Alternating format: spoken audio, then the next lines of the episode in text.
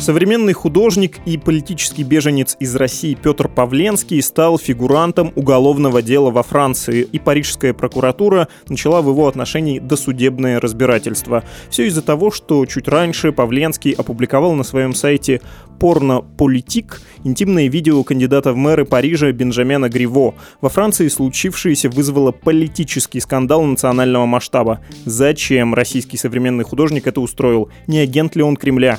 Почему стал конфликтовать с приютившей его страной вместо того, чтобы, как десятки других соотечественников, сделать благополучную карьеру диссидента на Западе? И что теперь будет с художником, который объявил войну всему миру? Это ежедневный подкаст «Что случилось?» о новостях, которые еще долго останутся важными. Меня зовут Владислав Горин, я в студии не один, здесь Ксения Миронова. Привет! Привет, Влад. Волнуешься? Все-таки первый выпуск нашего подкаста. Немножко. Хорошо, хорошо, что немножко. Итак, о чем мы сегодня поговорим? Можешь еще раз сформулировать и с чьей помощью? А, давай поговорим, конечно, немного про личность Павленского, но больше про, во-первых, отношение к его акциям, что это вообще такое. А, во-вторых, безусловно, про скандал с Гриво и также про то, почему Павленский необычный покинувший Россию диссидент. Ну, а больше всего хотелось бы поговорить о Павленском вообще как о явлении. Отлично, не человек, а явление. А поговорим мы сегодня также с критиком, искусствоведом Зинаидой Пронченко. Она много лет жила во Франции, разбирается разбираться в теме и с французским журналистом, который работает в Москве, Этьеном Бушем. То, что я делаю, я демонстрирую то, чем является отношение между властью и обществом. Моя задача это формулировать то, что происходит. Этот короткий эпиграф — это слова самого Петра Павленского, фрагмент его интервью из фильма «Человек и власть» Ирены Лангеман. Что с делом Павленского сейчас происходит во Франции? Как он стал причиной политического кризиса или там политического скандала? Павленский был задержан за участие в якобы потасовке с применением холодного оружия во время вечеринки на Новый год в Париже. Ну, он, кстати, применение оружия сам отрицает. При этом, когда Павленского задержали, стало также известно о слитом видео, и Павленский заявил, что видео в сеть слил именно он, и свои действия против Гриво он мотивировал тем, что политик вел свою кампанию с позиции традиционных семейных ценностей, а сам этих ценностей не придерживается. Можно я немножко повторю тебя? Это видео и части переписки, очевидно, любовницы Бенджамина Гриво, на котором он, ну, во-первых, отпускает сальности, во-вторых, удовлетворяет себя. И, скорее всего, это видео передала как раз дама, которой были посланы эти материалы. Именно так. И видео было снято и отправлено через Facebook. Оно должно было удалиться, как пишут СМИ. Но, видимо, девушка специально успела его сохранить на телефон. И в чем был расчет еще Павленского? В том, что Бенджамен Грево непростой политик.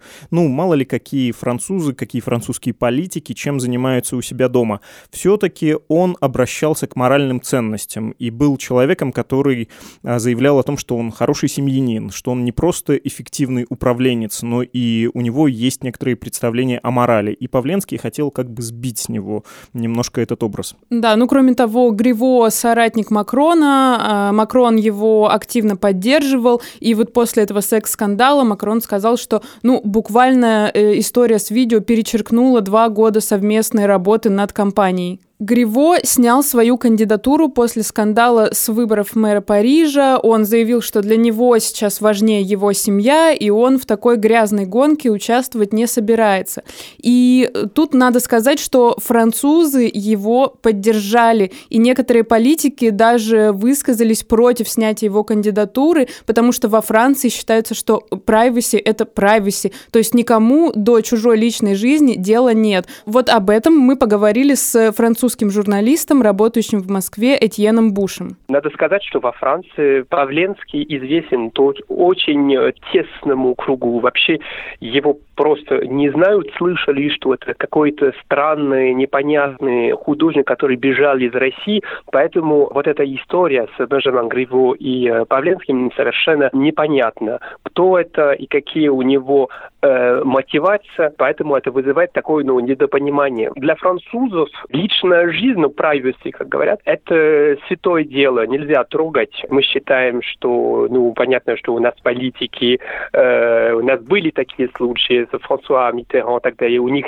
есть такие личные истории, которые были обнаружены потом. Короче, мы считаем, что личная жизнь это святой. Что важно еще сказать? Э, поправь меня, если я не прав. Э, все политические силы, они выступили на стороне Гриво. Им вот этот пафос Павленского разоблачительный не понравился. Они сказали, да, у нас э, такие представления о морали. Мы считаем, что частная жизнь человека неприкосновенна, и в том числе на этой позиции была любимая российскими телевизионными каналами Мари Ле Пен, которая считается как бы таким внесистемным политиком, да, крайним. Но и она сказала, что нет, так нельзя поступать. Да, Павленского не поддержал практически никто, и даже пресса выступила тут на стороне Гриво, потому что нужно отметить, что Павленский до публикации видео прошелся по разным изданиям и всем предлагал, э, собственно, это видео, и журналисты отмечали, что все сказали ему, ну, как бы, нас это не интересует, ну, видео и видео, окей. Ну, то есть, э, опять же, мы, как зрители российских новостей телевизионных, понимаем, что есть Шарле Эбдо, крайне безжалостное, может оскорбить кого угодно,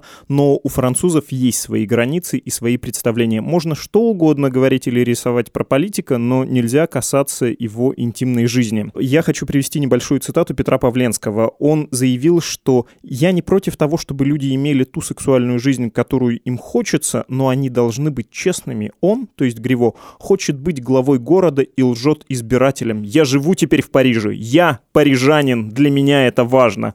Знаешь, э, почему я еще с такой иронией это процитировал? Потому что это выглядит немножко странно. Как будто он такой засланный казачок или троянский конь. Как будто он агент Кремля, который разрушает западную демократию изнутри. Есть такая точка зрения во французской прессе, во французском обществе? Ну, ты сейчас действительно выражаешь свою некоторую солидарность в подозрениях с французскими СМИ. Например, я прочитала перевод текста про Павленского в «Лемонт». Это такая французская газета леволиберальных взглядов. Ее авторы провели расследование и пишут, что сначала слив видео был сделан в одну из групп желтых жилетов в Фейсбуке. В ней состоят почти 200 тысяч человек. Кроме того, они пишут, что видео одновременно с этим появилось на форуме популярного французского сайта для любителей компьютерных игр, ну то есть не политическом. И этот же форум был в мае 2017 года э, платформой, на которой распространяли утечки из переписки предвыборного штаба э, Макрона, тогда еще кандидатов всего лишь в президенты. И э, также тогда компромат был выложен на сайте Ассанжа Wikileaks, которого обвиняют в связях с Россией и с хакерами, работающими на российскую разведку. Ну вот э, Лемонт, кроме того, отмечает, что тут есть еще один очень любопытный персонаж во всей этой истории. Это адвокат Хуан Бранко. С 2015 года он был адвокатом Ассанжа и при этом называет себя э, главным противником Макрона, таким ярым оппозиционером. Кроме того, он активист желтых жилетов, вот в группе которых как раз и было опубликовано в том числе это видео. На днях я написала письмо Изабель Мандро. Она как раз автор этой публикации в Лимонт. Это довольно известная журналистка, которая пишет о России. Я ее спросила о Павленском. И вот цитата из ее письма в переводе с английского, на котором мы общались, звучит так. Французы были в шоке от самого факта публикации этого видео. Ведь ситуация похожа на шантаж, на попытку убить политическую карьеру другого человека. И неважно, нравится нам господин Гриво или нет, это все отвратительно. Со своей стороны, я не понимаю, почему Петр Павленский изменил свои методы. До сих пор в России или даже во Франции он атаковал государство, систему, институты, но не отдельных людей. И тем более никогда не строил из себя морального авторитета. Одно готово сказать наверняка. Он не мог действовать один. Изабель Мандро, журналистка Лемонт, также написала мне, что на этот раз все политические силы были единодушны в том, что это неприемлемая ситуация. И она также отметила, что Лемонт продолжит расследование. Ну, они, конечно, не могут рассказывать, как именно оно протекает, но его результаты будут очень важны для издания и для Франции. Давай внесем ясность. Павленский прямо агент-агент Кремля, по мнению твоей собеседницы, или он мог быть, например, использован в темную, потому что сам он после освобождения из э, предварительного такого да, заключения сказал, что, конечно, не работаю я на Кремль. Издание «Лемонт», к примеру, считает, что вот этот весь запутанный клубок из адвокатов Ассанжа, желтых жилетов, это действительно показатель того, что за Павленским тянется кровавый след Кремля. А, например, журналист Этьен Буш считает, что просто метод, которым действовал Павленский, это такой шантаж из России 90-х. И в этой истории, даже если говорят, что речь идет о каком-то перформансе, о художественном жесте, это для нас непонятно, потому что это напоминает действия, которые, ну, которые мы наблюдали в России в 90-х, например. Вот мы считаем, что это, это типа компромат, и мы это не воспринимаем. Есть такой момент, что во Франции есть некоторые люди себе задают вопрос, насколько было необходимо Бенжамину Гриво перестать баллотироваться на меру Парижа, потому что, в принципе, это совершенно личное видео, и он ничего не нарушил. Понятно, что у нас во Франции такой рефлекс, могу сказать, что как только вот русский гражданин совершает какое-то действие, я не знаю, это может быть автоматично, думаем, что есть какой-то заговор, это все приходит из России, значит, есть какое-то что-то сомнительное. Но на самом деле сейчас я могу сказать, что среди, ну, среди большинства французов люди так не совсем думают, потому что, опять же, вот эти история совершенно непонятна. Вот это главный герой, э, Петр Павленский, который является оппозиционером Кремля, который э, действует против Бенджамин Гриво, член партии Эммануэля Макрон. Это очень много элементов, которые просто не совпадают, очень сложно понять. Французы настаивают на том, что Павленский агент Кремля, а вот Зинаида Пронченко, искусствовед и критик, которая жила много лет во Франции, считает, что паника французов на этот счет немного преувеличена, и на самом деле речь идет именно о неоднозначной личности самого Павленского, которому на самом деле глубоко безразлично правые, левые, Гриво, Макрон, Франция, Россия. Ну вот просто это такой его метод в искусстве. Я не видела э, ни одной статьи из, из основных, э, там, не знаю, Libération, Figaro, Le Point и так далее. Я не, я не видела ни одного текста, который бы оправдал действия Павленского. Я помню тексты, которые появлялись у Павленского в том же Лемонт. Это не самое левое издание. Я помню эти статьи, когда Павленский только прибыл во Францию, спросил убежище, а, его описывали как выдающегося современного художника, борца с путинским режимом, бла-бла-бла. И вот э, сегодняшний Лемонт, э, а, там письмо главного редактора, о том, что Павленский провокатор, что это методы, которые Путин э, употребил в адрес Юрия Скуратова в свое время. Может быть, это вообще все было по-другому, если бы тогда не то видео из бани, сауны. То есть э, теперь между Путиным и Павленским ставят равенства. Я так не считаю, что это русский след, потому что сама жила э, во Франции много лет, э, и чуть что э, за моей спиной тоже видели кровавый русский след. Нет, это, это просто э, личность художника Павленского, который даже если его акция не является искусством, тем не менее она выявила как бы ну, определенные лицемерие, конечно, людей с хорошими светлыми лицами. Давай сейчас поговорим о том, как Павленский вообще оказался во Франции и как он стал в Франции не таким удивленным странником, знаешь, как в песне Стинга uh, Legal Alien. Нет, он стал скорее illegal alien, да, то есть нелегальный и крайне взбалмошный, бунтажный такой гость. Вот про это, про эту его специфику поговорим сейчас.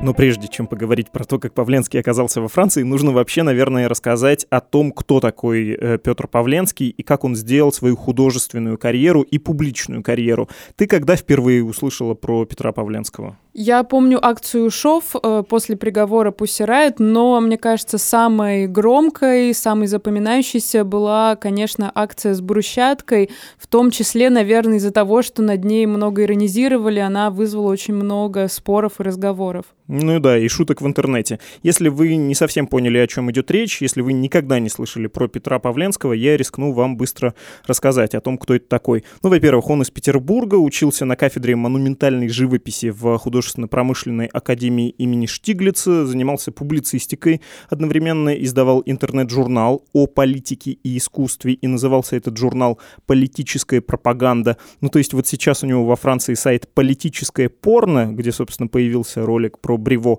а в России была политическая пропаганда. И кто теперь скажет, что Франция не страна любви, да?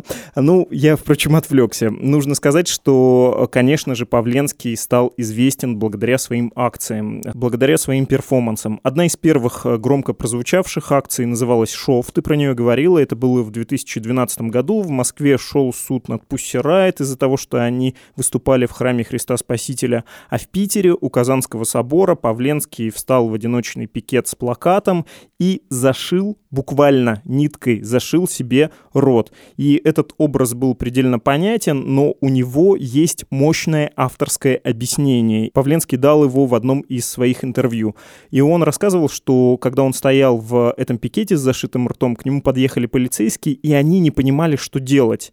И он же вроде ни на кого не напал, а с другой стороны это такое явное высказывание возмущение спокойствия. И Павленский сказал, власть подчинилась событию.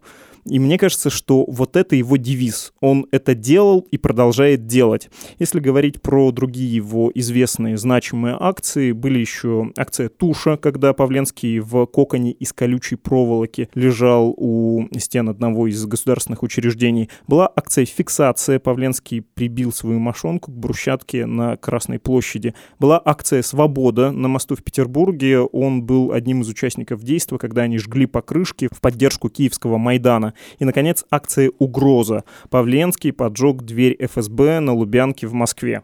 После этого Павленский, кстати, не заплатив штраф, э, который должен был он заплатить ФСБ, он уехал во Францию, где получил политическое убежище. Но почему мне кажется, что Павленский не стал классическим диссидентом? Он уехал, но не стал издалека критиковать Россию, а попытался встроиться во французский контекст. И в 2017 году он поджег два окна здания Банка Франции и сфотографировался перед ними.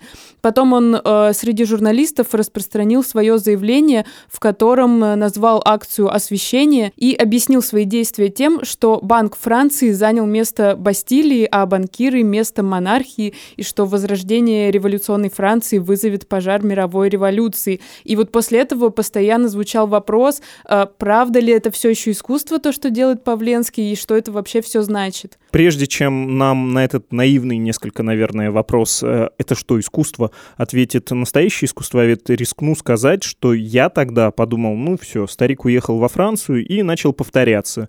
Поджег ФСБ, поджег Банк Франции, да что это такое?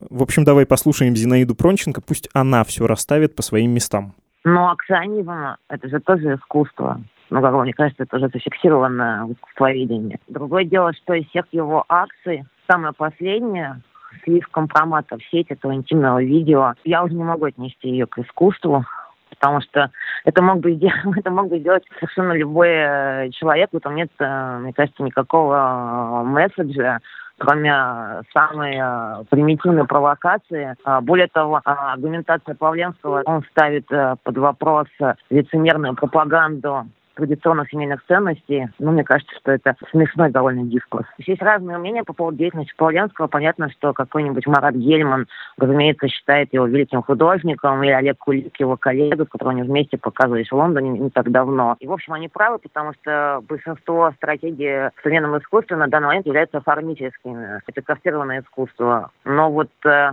акция с подожженной дверью ФСБ тоже была на грани, там, не знаю, некоторые люди говорили, Андрей Шелют, я помню, говорил, что искусство все то, что происходит на территории музея или аффилированных музею пространства, а все, что происходит за пределами этого, карается уголовным кодексом. И вообще к нему трудно применять э, эти какие-то классические э, категории, потому что главное, чем отличается Павленский от всего, что мы видели и знали раньше, это то, что он сознательно вышел из этого коллективного тела. Ему вообще параллелен и левый дискурс, э, и правый.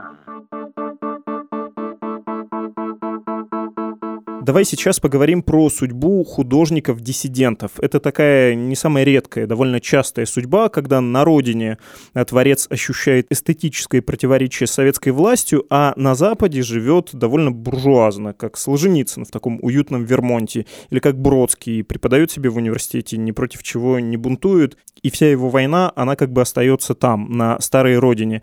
И, кстати, есть примеры посвежее, когда уезжают из России художники и прекрасно живут на Западе, получают гранты, продают свои работы и, кстати, вполне могут продавать их в Россию, но как бы продолжают такую борьбу с режимом, да, который остался на родине. Например, э, художник Авдей Тер Аганян два десятка лет прожил в Чехии и Германии, потому что в конце 90-х у него был перформанс под названием «Юный безбожник». Он топором рубил репродукции икон. Еще при Ельцине ему грозило уголовное преследование об оскорблении чувств. Он вернулся совсем недавно в Россию в 2019 году, когда и дело закрыли, и религиозные радикалы подостыли. Почему у Павленского, по-твоему, Ксюш, не такая судьба? Он э, решил сломать систему, он стал первым, кто и на Западе стал вести себя неприятно. Ну вот Зинаида Пронченко, к примеру, отмечала в нашем разговоре, что Павленский это действительно э, первый такой э, акционист, который пытается встроиться в контекст э, Запада, той страны, куда он уехал. Но я тоже на самом деле пыталась вспомнить, напоминает ли он мне кого-то, вообще делал ли кто-то что-то похожее. И, честно говоря, вот мне пришла в голову группа «Война», но все-таки не совсем это то же самое. Я тут поясню, что э, арт-группа «Война» была известна своими акциями против полиции и силовиков. Ну, к примеру, за несколько дней до инаугурации президента они устраивали тур по самым мрачным подмосковным МВД с тортом, чаем и скрытой камерой, э, вламывались в отделение, вставали в живую пирамиду и просили повесить на стену портрет Медведева. И в 2012 году они уехали из России, им предлагали в Европе и убежище, и работу. Их поддерживал э, сам Бэнкси, такой известный загадочный художник. Но через 7 лет скитаний, они сами себя называли чуть ли не цыганами, и ссор с кураторами и правозащитниками, их на самом деле многие забыли. То есть никуда, по сути, встроиться они не смогли, акции они не продолжают. Но я правильно понимаю, что они еще в таком бытовом смысле, и в первую очередь в бытовом смысле были людьми некомфортными. Если их куда-то пускали пожить, то они там все громили и, не знаю, на незнакомых людей могли оставить своих детей, куда-то уйти, и это сильно напрягало людей. Ну да, это отчасти тоже такая жизнь, которую они встраивают в искусство, или искусство встраивают в жизнь. Если ты помнишь, с Павленским была похожая история. Его жена э, то выгоняла его из дома, то желтая пресса писала про то, что она его обманула, и чтобы вернуть его доверие, она отрезала себе кусочек пальца. Ну, в общем, вся, всю жизнь они превратили вот в такой спектакль.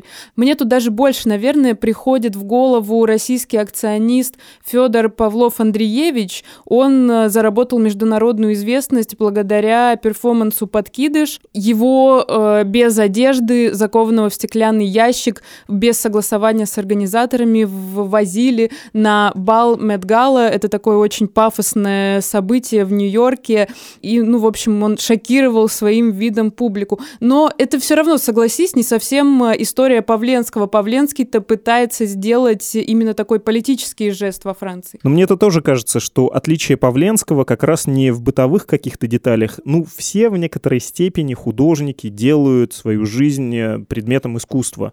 А как раз э, целенаправленные высказывания Петра Павленского, вот они приковывают больше моего внимания. Мне-то кажется, что он своими действиями во Франции, в том числе последними, пытается заявить, что я буду ломать любую систему. Как он там говорил, «А, власть стала участником событий. Он втягивает любую власть, неважно, российскую или французскую, надо будет американскую втянет, китайскую, в свою вселенную. Он пытается искривлять пространство. И этим существенно отличается от всех остальных соотечественников, которые, ну и вообще, кстати, не соотечественников, художников из второго-третьего мира, которые приезжают на благополучный Запад и продолжают э, распродавать продавать свой капитал борцов с режимом, да, таких диссидентов. Павленский нет, э, ставит себя в конфликт с любым обществом, с любой системой.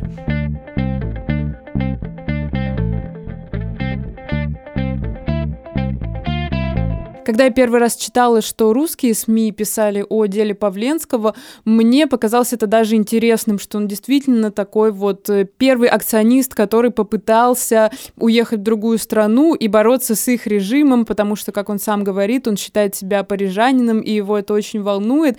Но когда я поговорила с французами, э, мое мнение, честно говоря, немного изменилось. Ну, то есть он как будто бы попытался встроиться в новый контекст, но устаревшими способами. То есть он что-то вроде Дон Кихота. Страсть борьбы есть, а, в огонь в его груди горит, но он направляет свое копье на мельницу, не понимая, что это совершенно не то, что волнует людей, и что это простой сельскохозяйственный инструмент, сооружение, а не какой-то настоящий враг. Да, и в этом смысле мне, если честно, очень понравилась реакция французов, э, которые сказали, что, окей, видео с Гриво, но Гриво ничего не нарушил, мы хотим оставаться исключительно в правовом поле. Мне кажется, это приятно. Это парадоксальный вывод и очень хорошая мысль. Давайте ее запомним. А сейчас э, небольшой сюрприз. Э, мы когда прикидывали, кто еще из наших соотечественников был таким бунтарем за границей, в том же Париже, нам вспомнился писатель Эдуард Лимонов. Очень короткое интервью с ним. Да. Здравствуйте, Эдуард Вениаминович. Вас беспокоит Владислав Горин из издания «Медуза». Можно ли вас спросить про художника Павленского? Ой, не спрашивайте меня, я не могу ничего ответить. Не знаю его, не, не знаю о том, что происходит с ним, ничего не знаю. Все, до свидания. А можно ли вас спросить про Париж тогда? Чего минутку? Нету, не знаю, информации нет. Понятно, спасибо. Там вообще плохо слышно, и можно подумать, что Эдуард Вениаминович говорит «информации нет» или «интонации нет». Я хочу верить, что он сказал «интонации». Ну, то есть, что он как писатель не может найти интонацию для художника Павленского.